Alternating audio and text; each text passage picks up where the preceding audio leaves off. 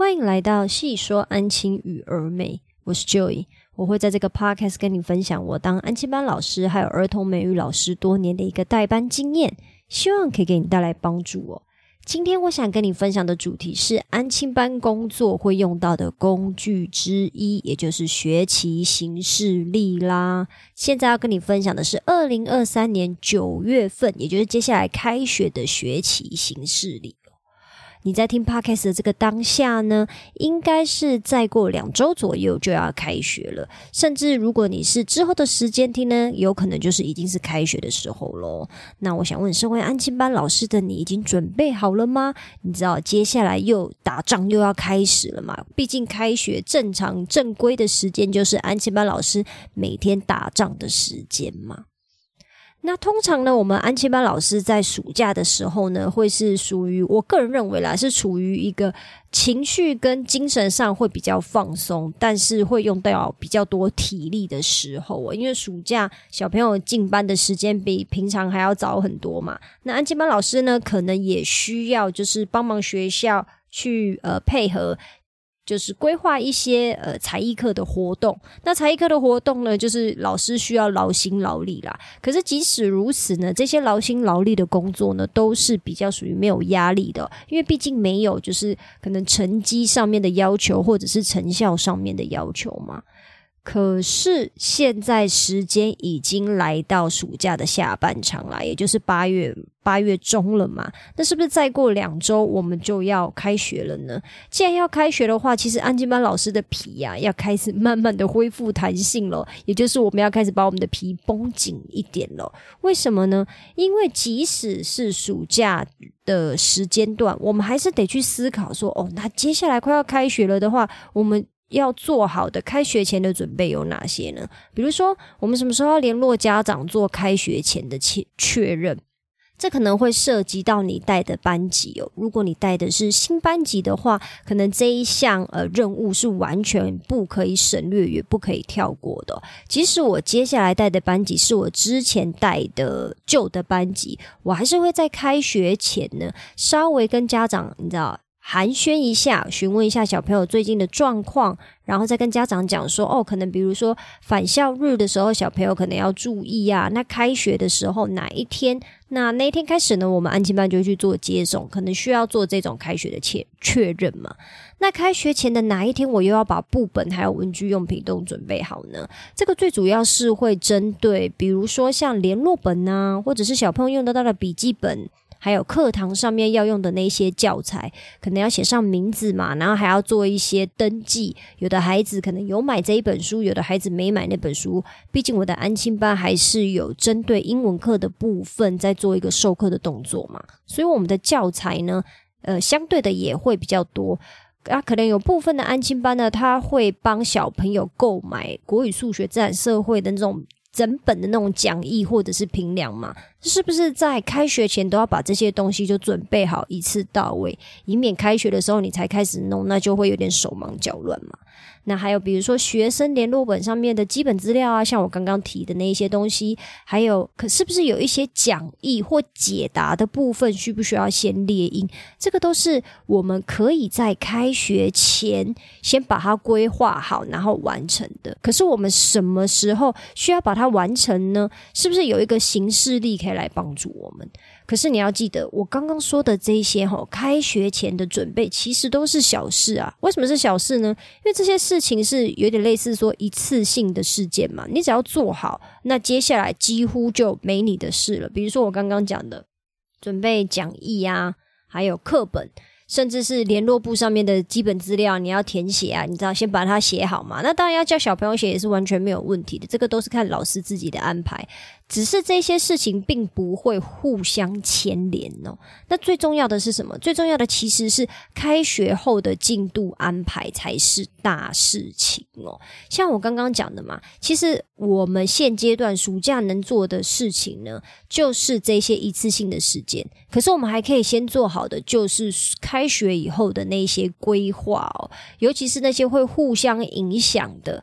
这一些呃大事件呢，才会是重头戏哦。比如说，我的大事件指的是哪一些呢？比如说期中考、期末考、各个国小不同的期中考、期末考时间到底是什么时候呢？虽然期中、期末考的时间前后不会差太多，可是会因为国小的不同，可能他们前后相差。会一到两天，或者是有可能会差到一个礼拜。比如说这礼拜四五跟下个礼拜的一二，这也是有可能的。那其中、期末考的时间是坐落在什么时候呢？那假设有的国小吼，他会是办呃运动会啊、园游会这一些。那小朋友办呃运动会、园游会又分别是什么时候呢？那这会牵涉到什么？运动会、园游会的话，就会牵涉到补假。补假的话，那我们就要特别去提醒家长说。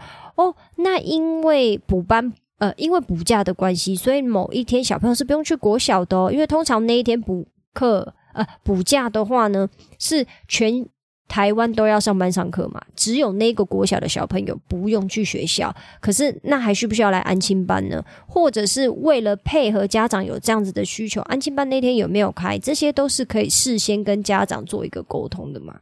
再来就是最重要的，也就是我们安吉班老师最在意，然后我也最常被影响到，我很讨厌的，就是国定假日吼，尤其尤其尤其是那种有连续假日的日期分别是什么时候？为什么会这么说呢？因为我这边待的是全美的安庆班，我们是有英文上面的进度的，我们不是跟着学校的。课程表跑说哦，国语、数学、自然、社会上什么，我们就呃帮忙复习什么。没有，我们还有额外的英文课的进度。只要今天碰到国定假日的那种连续假期呢，我们都需要压缩英文课的内容。为什么？因为比如说礼拜五放假，那本来礼拜五上课的内容，难不成就不用上吗？不可能嘛，一定是压缩到其他的日期。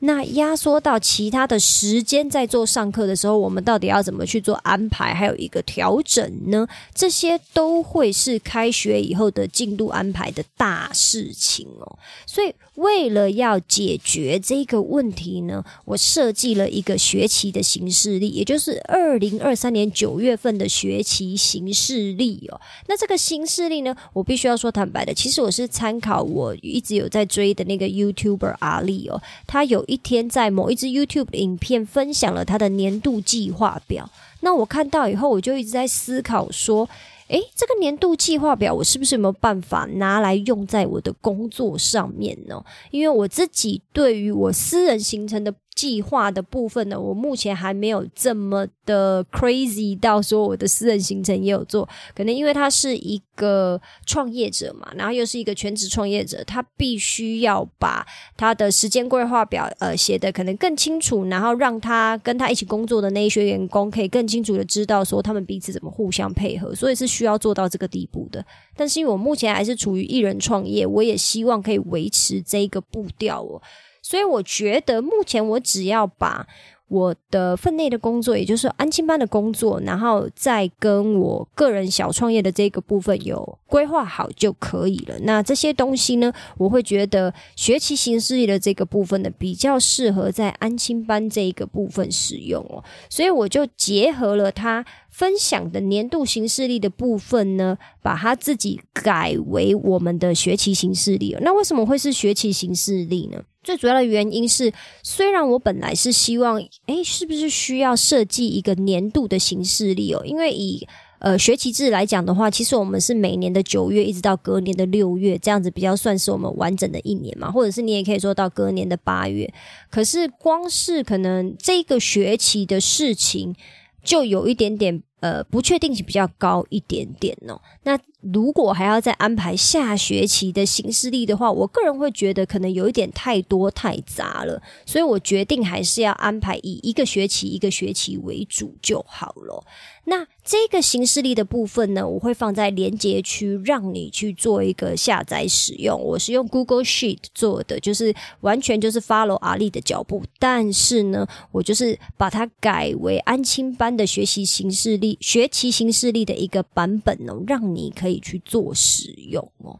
那这边呢，我想跟你分享一下使用的方法啦。你下载了形式力以后呢，请你呃留意这三个地方，然后根据这三。个地方呢，去使用这个学期形式力哦。第一个步骤呢，就是这个设计，呃，这个形式力的设计的目标呢，是要让人就是可以俯瞰整个学期的日期哦，排定大事哦。其实我也是在做这个行事历的时候，我才知道说，二零二三年九月啊，一直。到呃，可能就是学期末的那一天，共计一百四十三天哦，总共有一百个工作天，四十三个放假天。那这个部分呢，因为我已经数了五次了，我不太确定我没有数错，但是数到第五遍的时候，还是确定是一百个工作天跟四十三个放假天呐。那这是一百个工作天，有哪一些事情一定要完成呢？比如说我刚刚有提到的嘛，把各个国小的期中考、期末考的重要日期是不是填进去这一百个工作天里面？那我在假设你们安亲班是有在做电辅电访的，也就是说我们要定期联络家长啊，或者是你也知道，就是要让小朋友在家里讲英文讲给家长听。我们都知道说，其实这一个部分呢，其实是为了要做给家长看。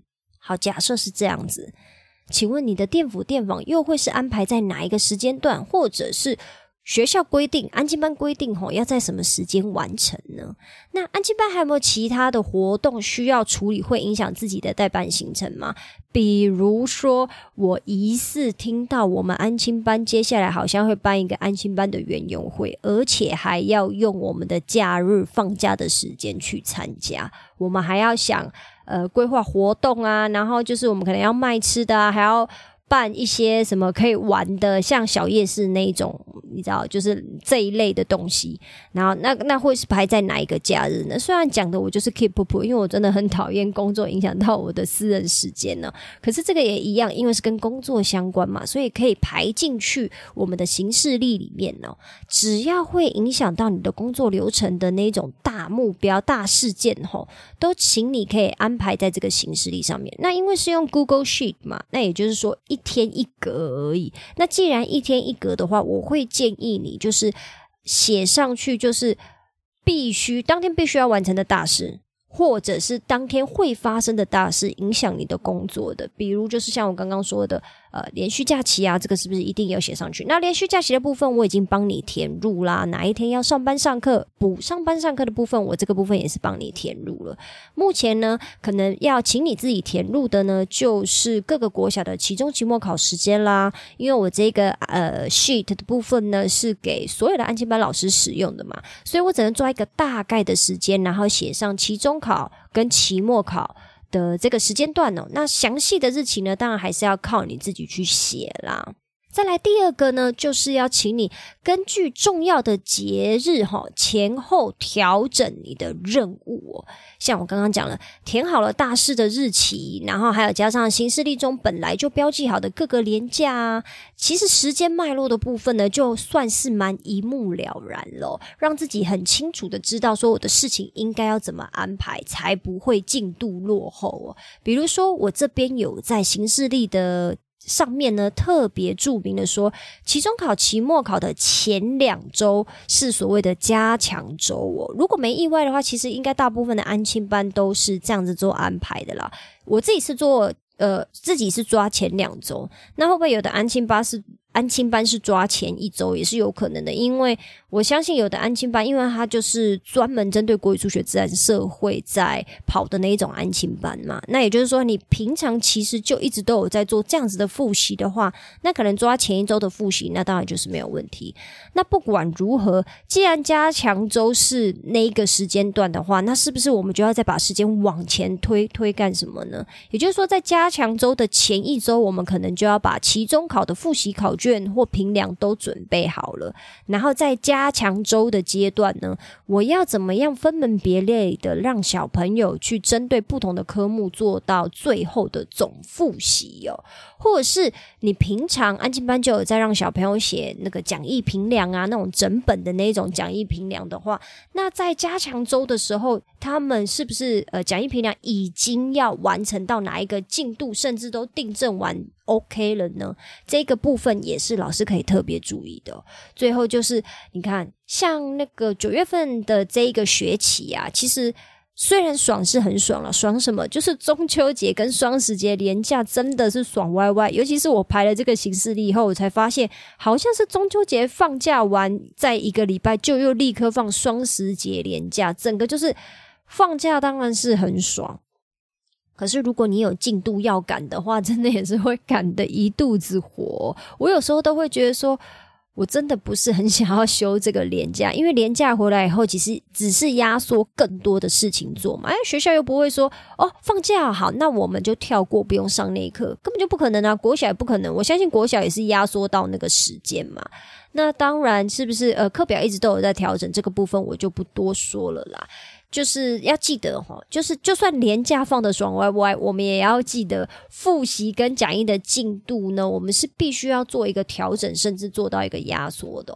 那是不是有借由这一个呃，就是学习形式力的部分呢？你也可以在脑子里面稍微有一个蓝图，就是哦，对哦，好，那我可能要在什么时候就要叮咛小朋友应该要完成哪一个部分的练习咯。再来第三个部分，要麻烦你留意，或者是呃，我这个新势力设计的目标，就是新势力呢，其实是以大事情为主哦，延伸当天的小任务呢，可以记录在别的页面哦。既然它今天是 Google Sheet，Google Sheet 的代表就是说，你可以无限延伸嘛，或者是因为它是电脑打字的，所以你是不是即使当天只有一小格，你填完一件大事情以后，比如说中秋节连假好了。假设，或者是好期末、期中考、期中考。假设你写了期中考的日期，就是把它标记上去，你仍然可以在那一格里面，就是按 Enter 继续往下打，或者是延伸一直打你当天要完成的那些小任务嘛。可是我都会建议你先不要这么做，因为我这个学习形式力呢，本来就是以大事件为主的。呃，一个目标下去做安排，为的是什么？为的就是要让你可以一目了然的去知道说，哦，我这学期最主要要注意的是哪几件大事情，然后这跟我的每一天的工作安排会有什么样子的一个影响跟变化哦。这个形式力最主要不是要让你知道说，你每一天应该要做哪一些小任务哦。那当然，学习形式力的大事为主，呃，比如说。假设我这边只是假设哈，呃，期中考的日期呃确定了出来，你写上去以后，期中考当天是不是可能？假设你刚好也必须要做电辅电访好了，我这边只是做一个假设，那这两个都很重要啊，都是你必须要做到的事情。我个人觉得，当然就可以打上去了。就是所谓的大事，到底要怎么判断呢？那个是依照你自己的工作性质，还有你们安亲班给的任务来去自己做出一个判断的。我这边是没有办法帮你判断的。只要你认为是会影响前后工作流程的一个大事，或者是要提醒你自己做的大事情不做。绝对不行，一定要在当天完成的话，其实你都是可以打上去。但是我个人目前呢，这个形式力的使用方式呢，还是是以调整呃前后任务，就是我要怎么样去做一个安排为主哦。所以我会是以这一种呃。方式下去使用我的这个形式力哦，所以我不是很建议把当天该做的所有的气象任务打上去啊，尤其是形式力的记录，只要一多或者是一乱，你知道很杂哦，就会很容易失去呃查看它的动力嘛，甚至会有一种可能会给老师一种感觉，就是哦，我的妈，事情也太多了吧，会增加这个摩擦力，那反而就会失去了这个学习形式力的功用哦。为什么我这边要呃比较强调，或者是再三跟你说明，要以大事件为主呢？是这个，当然是我自己过来人的经历啦。我们在学习一个新工具的时候呢，有时候会很容易一股脑儿的把脑子里面想到的东西都丢进去，这当然没有不好。可是有时候呢，这么做可能反而会降低自己使用或者是建立这一个新习惯了。就像是我刚刚讲的啊，如果我把东西全部都打进去的话。我可能光是每天看到这看到这个新势力，我就快要烦死了。那当然，我觉得这个部分呢，是每个人都可以根据自己的情况去做调整的。如果你下载了这个新势力，你也要把它全部打进去，那当然也是可以，完全还是看你自己怎么使用哦。那这边我最后再提一个，就是学习新势力的部分呢，要不要填入个人的私事呢？呃，根据我个人的工作习惯呢，就是我自己是一个比较喜欢把公司分开的哈，我不喜欢把我的私事跟我的工作呃混在一起，我会有一种啊没有休息到的感觉，所以我会建议你不要哦，除非这个私事是会影响到你的工作流程还有进度，需要让你调整安静班工作的任务的时候呢，才会填进，才会需要填进去。